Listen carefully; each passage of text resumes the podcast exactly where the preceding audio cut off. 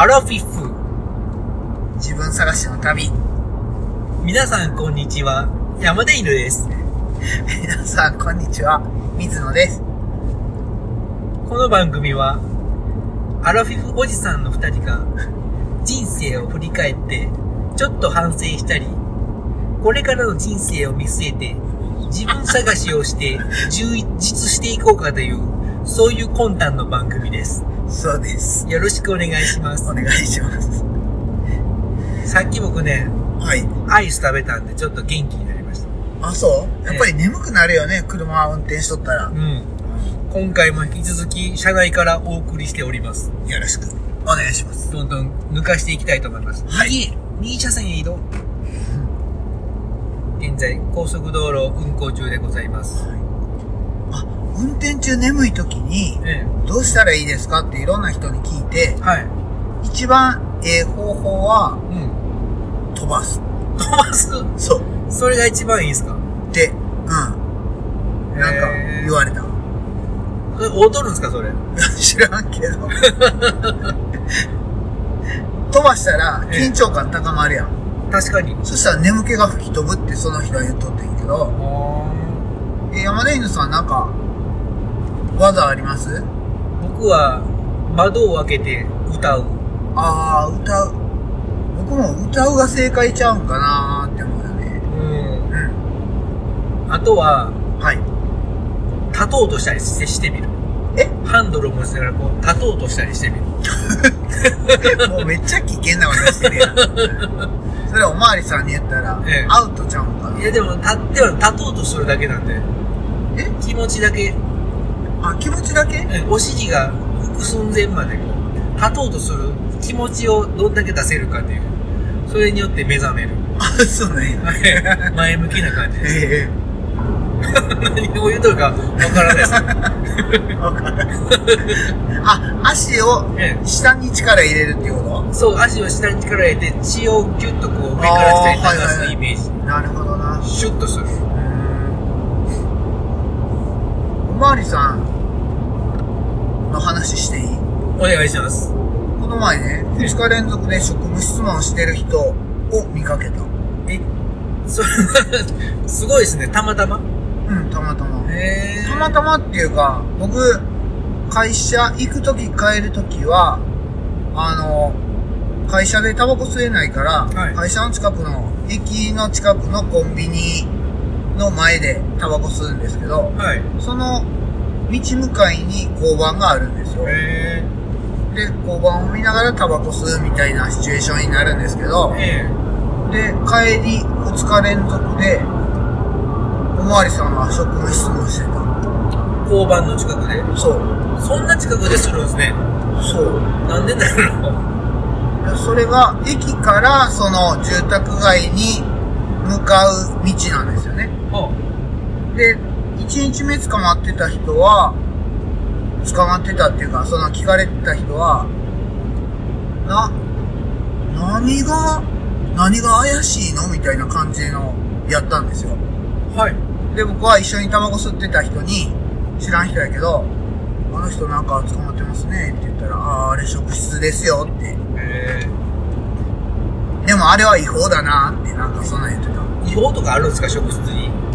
うん、なんか職務質問をする条件っていうのが、なんか3つあるとかいうのが、へえ。それはなんか、危害を加える恐れがあると判断した時みたいな、なんか、なんかそんなこと言ってたな。うんそれに付随する3つのこと。してきたと思われる時とか、今しようとしている時とか、なんかそんな感じの。だから、危害を加えるっていうのがキーワードで、うん。うん。それを警察官が発見したら職務質問してよろしいとか、うんそ。の持ち物検査をしてよろしいとか、なんかそんなことが、法律で決まってんの？知らんけど。うん。でもその、僕が喋った人は、やたら詳しく解説してくれるんですよね。はいはそう。い。知っとる。そう知ってる。で、あいつダメだよ。喋っちゃダメだよ。あ解説すごい。そう。そう、そんなん言ってた。水野さんの口から標準語を初めて聞いた。何やってんの？俺ね、だからいつも標準語やって。いや、今、今は関西弁やんね。今は関西弁やけど、もうこれをパッと変えたら標準語に変わるわけですよ。今それ標準語今。今標準語ですよ。失礼しました。い。確かに。そうでしょ？はい、はい。すいません。で、僕はその職質を聞きな、見ながら、はい眺めながら、うん。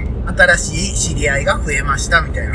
そうか。いや、その人とはね、え多分、会社終わる時間が大体一緒でえ。、はいはい。6時から6時半ぐらいの間に、その人、二人連れなんですけど、ええ。毎日いるんです。おで、僕は毎日顔を合わせてたっていうか、同じ場所で同じ時間にタバコを吸ってた。うん。でもお互いに他人だから、喋らずにいた。うん。普通の大人の対応として。そうですね。でもそれから、その職質の話をしてから、お友達になった。うーん。でも名前は知らんけど。あ今日もお疲れ様ですとか言って。そう、二人はね、あの、コンビニの前で、あの、宴会、宴会じゃないけど、あの、コロッケとか食いながら、あの、ビールを飲んだりしてるわあ。ああ、いいっすね。け。そうそう。あ今日の打ち上げみたいな感じ。居酒屋行くより安上がりでいいっすね。そうそうそうビールも直で買える。直で買って、定価で買えるから。そうそう。でもコンコンビニの人からしたら嫌でしょうね。あ、そうなんかなどうだよ買ってくれてええんか毎日買ってくれるやったら。うん。地べたとか座らんなら OK ですね。ああ、そうですね。うんああ、でも座り始めたら嫌やね。確かに。それ初めて5人ぐらい集まってしまったの。嫌ですね。そうですよね。ああ、でも実家の近くの えコンビニに朝行ったんです。え。はい。そしたら、イートインコーナーあるじゃないですか。はいはいはい。イートインコーナーに、うん。あれ平日やったから、父親が亡くなる直前とか直後かな。うん。平日、平日やったんですよ。で、イートインコーナー、そこのコンビニは、結構、イートインコーナーが大きいところで、はい。でそこで、おじいさんたちが、ビール飲んで宴会しよう。あれ？イートインコーナー、コンビニのイートインコーナーって大体アルコールあかんのちゃうかったっけなーみたいな感じで思ったんですけど、確かそうですよ。うん。すごい楽しそうにしとった。朝から飲む感じよねって、ええよねって。うんそう、午前中に飲む酒っていうのはね、1.5倍美味しいですよ。あ、山田犬さんあれ？あの、夜勤終わったら、午前中に飲む？飲まないです。なんで？普段は、そう、夜勤の時は飲まないですね、あんまり。え、なんでなんで？うん。なんでやろ昔は飲んで、酔っ払ってから寝るようにしてたんですけど、最近それだと途中でおしっこで目が覚めてしまうことがあるなはと思って、い。うーん。最近はもう夜勤の時はもう全然飲まないですね。えうん。午前中で飲んで美味しいのはその朝のオープンの瞬間に行った鳥湯の生鯛がですね。ー、えー。今今日で日でガソリン入れます？入れましょう。はい。ガソリンに入れるのも初めてなんで、まずどっちにガソリンのくじがあるかを知りません。え、そこに書いてるよ。存じません。左。左かですかはい。ほな、左。三野さんがいてよかった。チェーンはつけなくていいですか？チェーン、チェーン、安全のために。念には念を入れて、つけた方が。でも、だいぶ曇ってきましたよ、あれ、向こうの。確かに確かに。あの3000メーターの山は、もしかしたらほんまに吹雪かもわからんよね。ね。ガソリンのパカって開けるスイッチがどっかにあるはず。これか。182円ですよ。あそこの、さっきの、高って言ってた172円入れとったらよかったですね。あれ、172円でしたっけ？うんうんあ10円も違うな。何リットル入れようかな。この人は、なんで向こうへ並んどんだよ。こっちは軽油で、あっちがガソリン？あ、ここもガソリン。うん。軽油もガソリンもいけるでしょ、多分。ああ、はいはい。ああ、そういうことか。うん。2つ目2代目。ああそういうことか。初めてのガソリンを入れます。オラオライ。オラオライ。オラオライ。はい OK です。いいこんにちは。どうしようカードですはい、満タン満タンでかしこまりました。ありがとうございます。すいません。カードお預りします。あれ入れてもらっとく？どれ？あの、なんかあの、添加剤リリアルゴールドみたいなや 一番左のあれいらいらないです。つ。なんで？あんな効果ないでしょ。あるでしょ。いやいや。あの確か誰かがね実験してたんです。ありがとうございます。フロントガラスをお拭きしてよろしいですか？お願いします。はいかしこまりました。な、何を？誰かが。ええっとね YouTube? YouTube で、この間、あの、ハイエースで引き取りに行く動画、これぐらいのロードノイズですよっていうので、見本で、あはいはいさんにリンク渡したじゃないですうんか。あの人が、うん。あの人は、オートバイ屋さんの二宮さんって言うんですけど、うん二宮さんやったかな？ホワイトベースという会社の。うん。あの人がね、いろいろこう、実験をやってて、うん。その、添加剤、エンジンのガソリンタンクに入れる添加剤は、うん。どれだけ効果があるのかという実験をいろいろやってて。あの人いろんな実験やってるんですけど、安いヘルメットはどれだけこう衝撃に耐えられるかあとか。はいはい。へえ。で、その添加剤を使ってみたけど、全く、あんまちょっと僕記憶はっきり覚えてないんで、これ明言していいのかわからないですけど、うん。全然効果なかったよということゼロ。だったと思います。ゼロ。ゼロ。へえ。ゼロのもう売ったんや。うん。だからその気持ち、気分。あ、そういうこと？期待が持てる。ああ、はいはいはい。まさにまさに。そういうこと。なるほどな。うん。あれよね、何効果って言ったっけ？あれ？何やったっけ？前も話したよね、それ。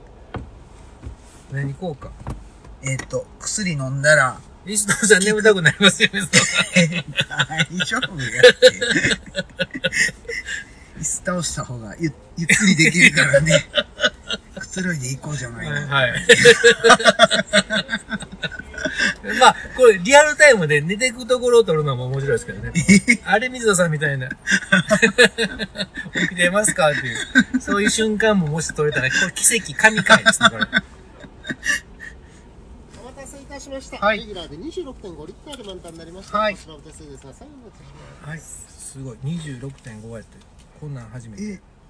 え、2個残って26.5残はい、すいません、失礼いたします。こちらのお店の開始です。はいありがとうございました。ありがとう。60リッター入るっていうことですかね。ん？違う違う違う違う。1個40リッターか。向いてるんか。動いた。全然わからん。全然わからん。慣れないです。多分、このエンジンスタートボタンをはい。一回押しただけでは、多分エンジンかからないんですよ、おそらく。へえ。二回押すとはい。いけそうな気が、うん、まだ自信ないですけど、えそんな気がします。説明書読みましょうか？いや、でも収録中ですよ。いや、読んでくださ 忘れてた。い。今も撮っておりますよ。ははい。そうでしたね。い。はい。何の話しましたっけ？えっと、警察が、とか、あ、おまわりさん。おまわりさん。あとはその、居酒屋、宴会、老人、フードコート。あ、そっか。あ、え？おまわりさんの話もう一個したいことがあったよね。い。はいはい。何やったっけ？じゃあ僕が先にしましょう。あ、はい。僕がね、職務質問され見たことある？ありますよええね。えな。それはね、えっ、と、山陰、山陰の方の、はい。方をバイクで走ってて、はい。あんまりにも寒かったんで、はい。今日はもう駐車場の上にテント張ろうと思って、アスファルトの上に。はい。土の上だとちょっと寒い気がしたんで、あ、はい。まだ熱を保温しているアスファルトの方が暖かいんじゃないかというので、はい。誰も来ないところを探して駐車場の端っこの方にはい。テントを無理やり張ってその中で寝てたら、はい。夜中の12時ぐらいにはい。テントの外からすいませんという声が聞こえて、はい。何事やと思ったんですけど、まあ、その時、で、泥酔やはりしおり、はい。何ですかって、そうと、コワコワゴア開けたら警察官が2人、ええ。どちらから来られました？とか、はい。いろいろ、お父さんの職業は何ですか？とか、わけわからんこと聞いてくるんですえ。い。なんいつも、お父さんの職業聞いてくるのなんでだ？ああ、若いからっていうこと？まだそうなんだ未成年に見えるっていうこと？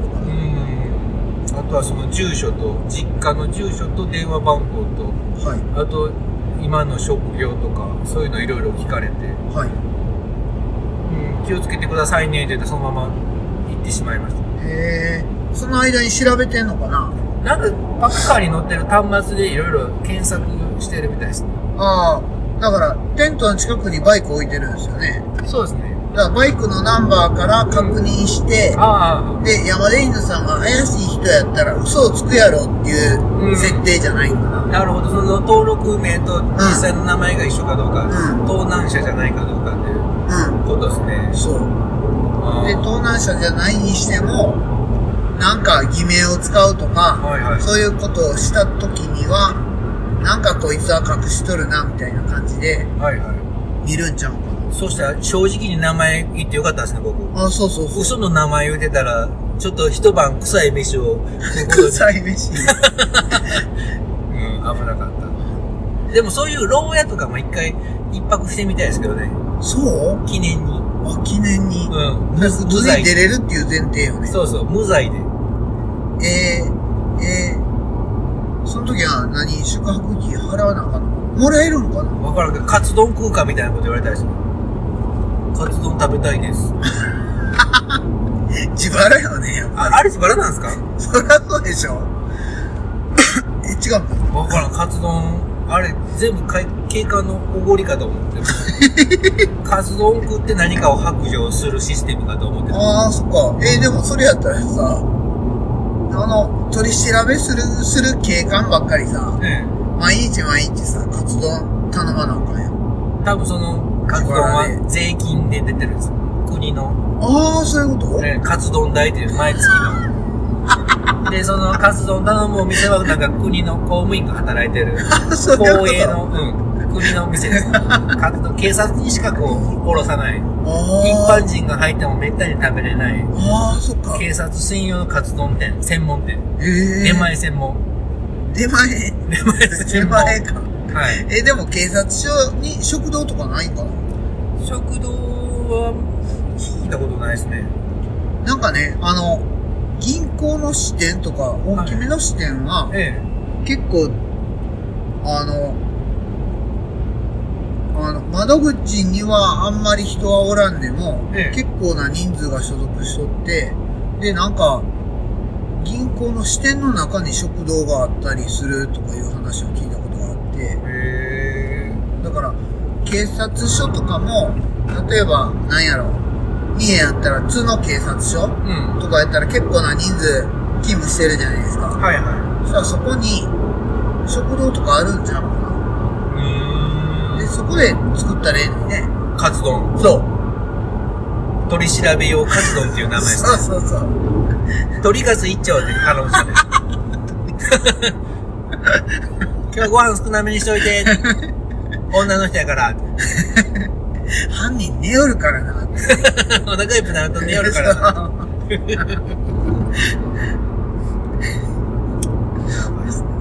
あ、そう。おまわりさんってね、ええ。好き？僕は警察と医者は大嫌いですね。なんで嫌い？奴らは悪い人間やから。え、そう。僕の、あれ勝手なイメージですけど。え、僕、警察、おまわりさんも医者も好き。あ、そうですか。うん。まあ僕、え、なんでって嫌いなの？なんあ、まあそうか。まず僕の話をしようとしてしまいあどうぞどうぞ。どうぞどうぞ。どうぞ。た。いいですか？はい。僕は、はい。警察と医者嫌いって言ったけど、はいちょっと言い過ぎました。はい。訂正します。はうーんと、信用してない。い。すべてのうん。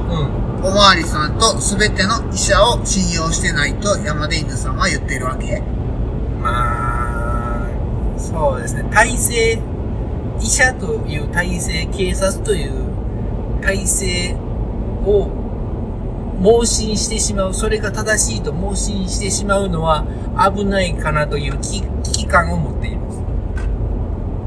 え、それと医者嫌い、警察嫌いとせん？そうそう。だからその警察医者が嫌いっていうのじゃなくて、あ、警察っていうシステムが嫌いっていうこと？その、うんそれを信用しては、まるっと信用しまくるのはちょっとどうかなっていう。えー、医者に関しては？医者はね、医者の言うことをまるっと信用してはいかがなもんかなって思ってるっていうこそうそう、医者はとはい。自分の専門のことしか知らないというか、対症療法しかしてくれないんで、はあの、治療っていうのは対症療法とい。はい。根本治療っていう2種類あるんですよ。はい。対症療法っていうのは、例えば頭が痛い、はい。病院に行く、はい。薬をもらう、はい。頭痛が治る。はい。これは一見薬で病気が治ったように聞こえますけど、はい。これは治ってるんじゃなくて、うん。脳みその中からはい。頭痛いですよという信号をはい。薬によって脳に届かなくしてるんです。だから頭痛いっていうのは続いてるんやけど、はい。錯覚を見せて、はい。ま脳を麻痺させて痛いのを感じないようにしてるだけで、はい。頭が痛いのは治ってないんですよ。だから体は常に異常を訴えてるんですけど、んそれを消している状態、訴えを消している状態。えー、なるほど。だから病気は治っていない。え、あれは？湿布薬は？チップ薬も一緒です。え、ほんまに？麻痺させている。えー太ももを蹴られて痛いですって言って湿布貼ったら痛みがなくなるのは、えあれ炎症がと治ってるんじゃないの？え、治ってないです。マジで？痛みがなくなったっていうこそうだと思いますと。おー、そっか、そっか。ただしては、鎮痛剤か。そうそうそう。はい、温めたり、冷たくしたり2種類あるじゃないですか。はい。なんか、どっちかは効いてるような気がするんですけど、へなんー。かよく冷やすとか温めるといいとか言うじゃないあですか。はいはい。なんかその辺はひょっとしたらあるのかなと思いますけど、そういう脳を騙す系の薬は全体的にダメだろうなと思います。脳を騙す系の薬か。うん。あれ？あの、ワクチンとかもそう？ワクチン、まあその、ワクチンは関係ない。また全然別の、ちゃうんや。うんあれは逆に体に悪い。うん、そのワクチンの注射とかっていうのは、はい。直接こう、体の中に打ち込むじゃないですか。はい。普通にこう、生きてて免疫ができる瞬間っていうのは、はい。直接体の中に入ってくるんじゃなくて、はい。鼻とか口とか目とかの粘膜に一回付着したうんウイルスが、うその粘膜を通して体の中に行くまでに戦って、ん。うん。その体の中の戦うっていうことが覚えていくから、その体の中でそのウイルスに対して強くなるので、直接 粘膜を突き抜けてはい。奥まで注射してしまうと、うんそういう戦うっていう工程が一一気に省かれて、はい。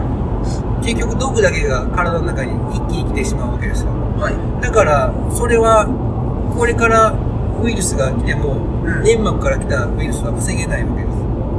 体がその戦うっていうことを覚えてないから。えー、じゃあワクチンは？ワクチンは全く意味がないです。全く？全く、ほんまに？どんなワクチンもえー、そしたらなんでワクチンがあるわけ？インフルエンザワクチンとか。儲かるから。あの人ら、あの、科学的に証明されたことしかせえへんのじゃない科学的にインフルエンザは意味がないという証明もされました。え、いつそれはね、2回ぐらい日本国内でも外国でもされてると思うんですけど、その、何百人か何千人かをグループ2つに分けて、はい。売っているグループと、はい売ってないグループとはい。分けて、その年どれだけそのインフルエンザが、かかったか？そはい。う、やったけど、ほぼどっちのグループも同じ率でかかったりかからなかったりしましたよっていう。実験が1回されたことあります。ああ、そうなんや。あれ、長野県と違うだから、長野県の中学校か高校かどっかでそういう実験外国でもあったと思います。あ、そうなんですか？うん。へえただそういうのは、あんまりやると、その、いろんなこうデータが消されたりとか、その責任者が捕まったりとかするんで、あんまり数は多くないと思います。ー。へえうん。誰がやるんやろ？怪しいなと思ったりとか勢いでやるんじゃないですか。ええまあでもこれも、いろんな人の意見があるんで、はい。僕個人だけの、個人っていうか僕のこの話だけをまた信じてしまうとあれなんで、自分でそういうの一回調べてみるのが大切だと思いますあ。あ、はいはいはい。うん。人のね、話ばっかり鵜呑みにしてるとはい。ダメです。自分で調べない。などうなる感じ？あ自分でものが考えられない。正しいのは何か判断できない人間になってしまいます。ああ、はいはうん。自分で調べていろいろ考えてい。うん。こういう時はこうなのかなとかいろいろ考えて自分の中で判断することがすごく大切だと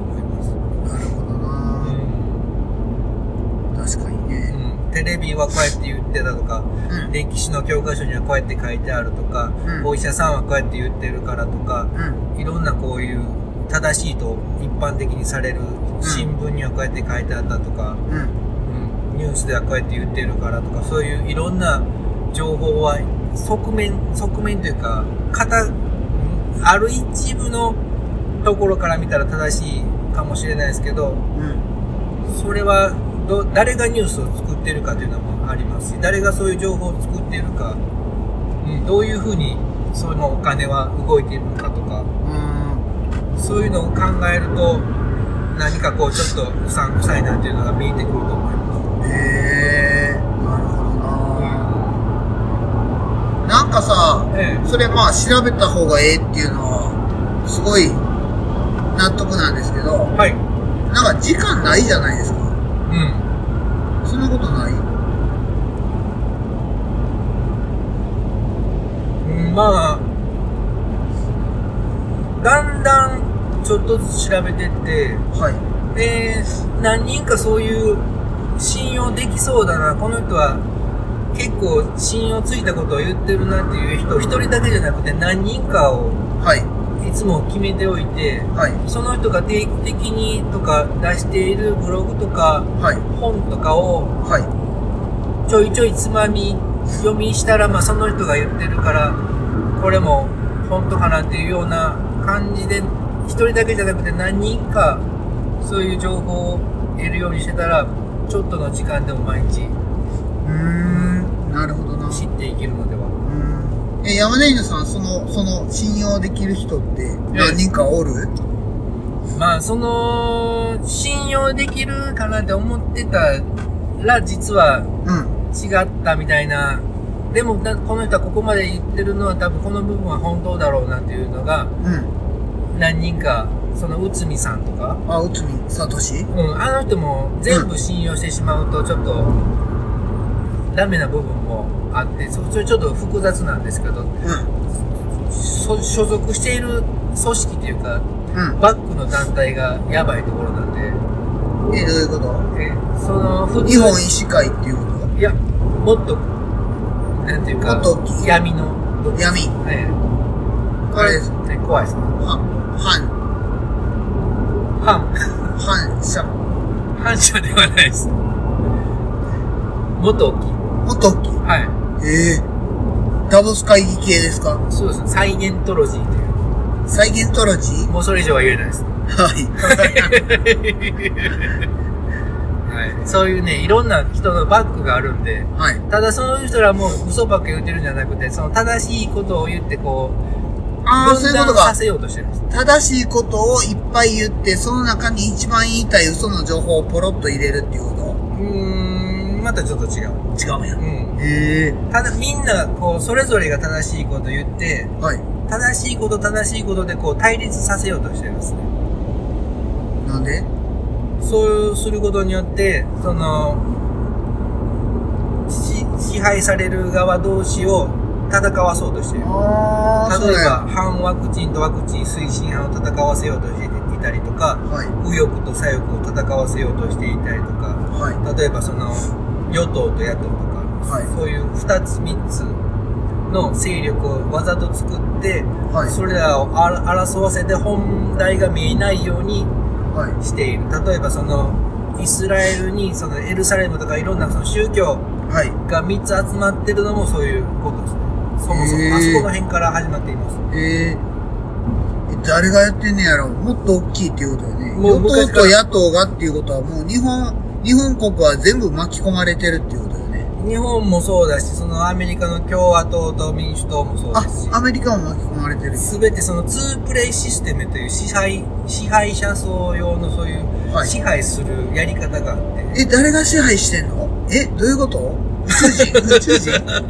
宇宙人？宇宙人っていう説もあるけど、はい。そこまで言うともう話がなんか陰謀論みたいになってしまう。あ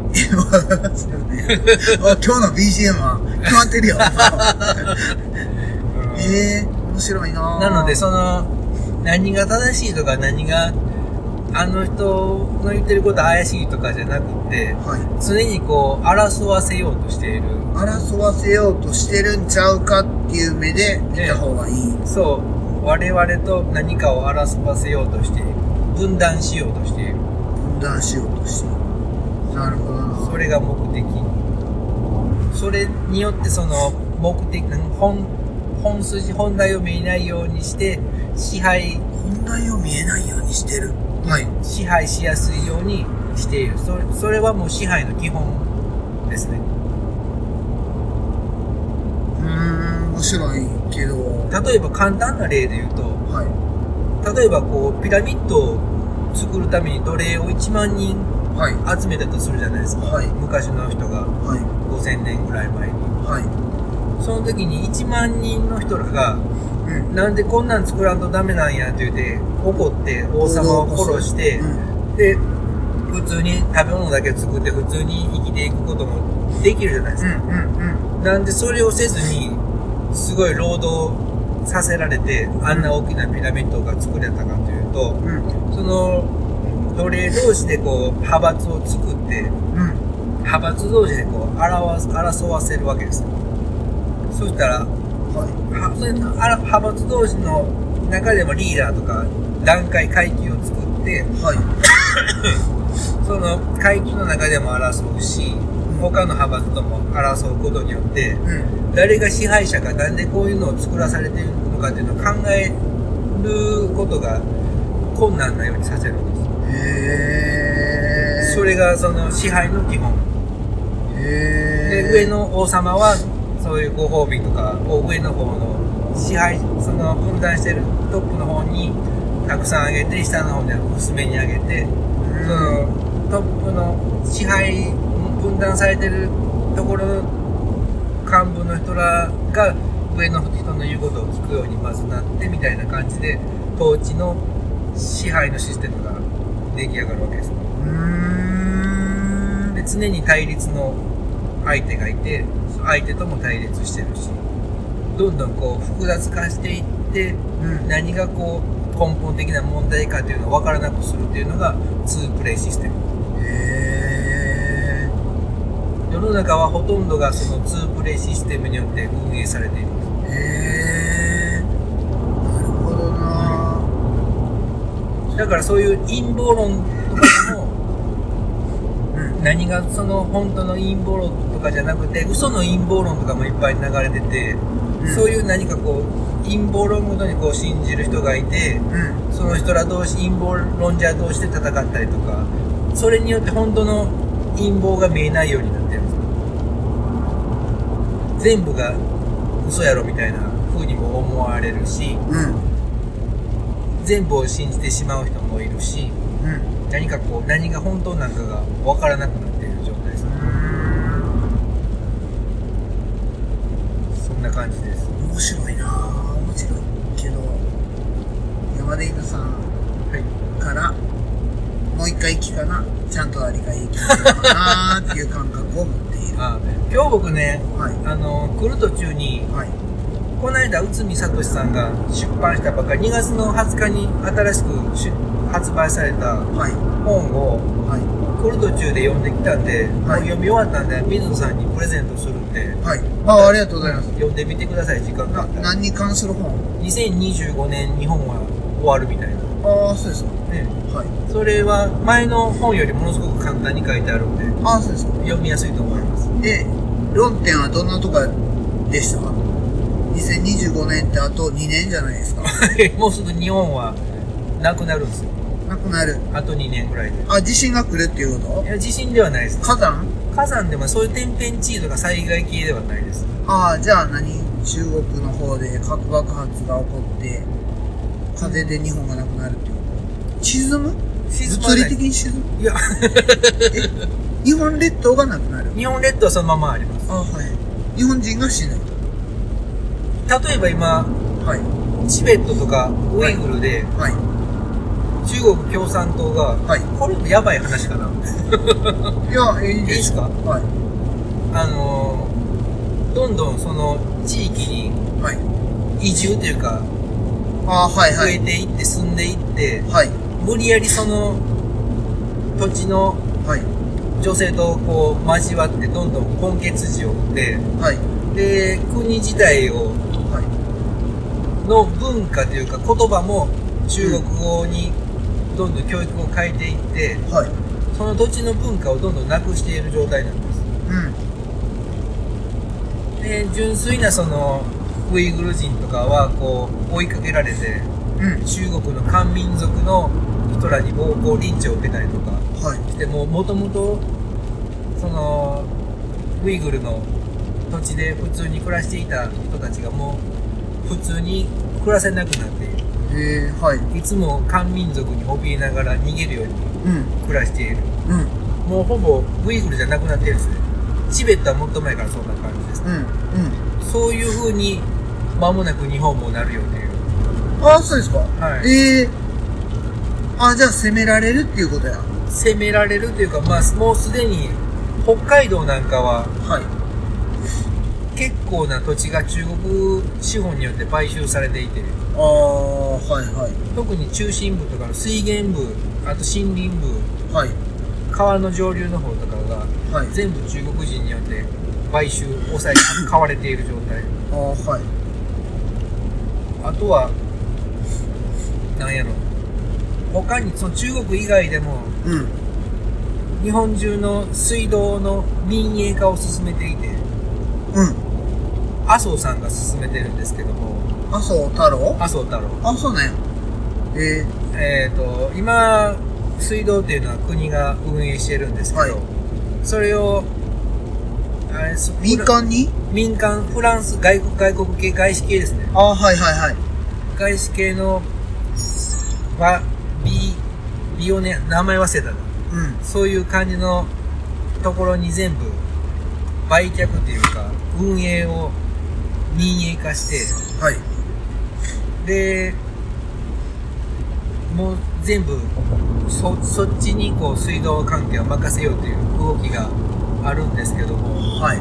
そうなってしまうと、今までそういう民営化していた他の外国の前例を見ると、うん。どんどんその水質が悪化していったりとか、ああ、そっか。私企業やから利益優先や。そう。あとその、あんまり人の住んでいないところへの水道管のああ、サービスをやめる。やめたりとか、古はいくなった水道管を交換しなくなったりとか、ああ、はいはいはあとは水質が、の、なんていうかね、浄化、ろ過の仕方がどんどん簡略化されてい。うん。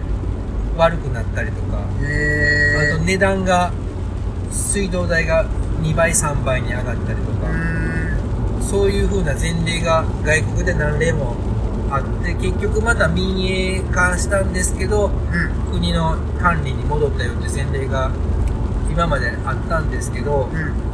そういう前例を無視して麻生さんは日本の水道を今外国の外資系に民営化で委ねようとしているのが1、2年前から言われている話ですね。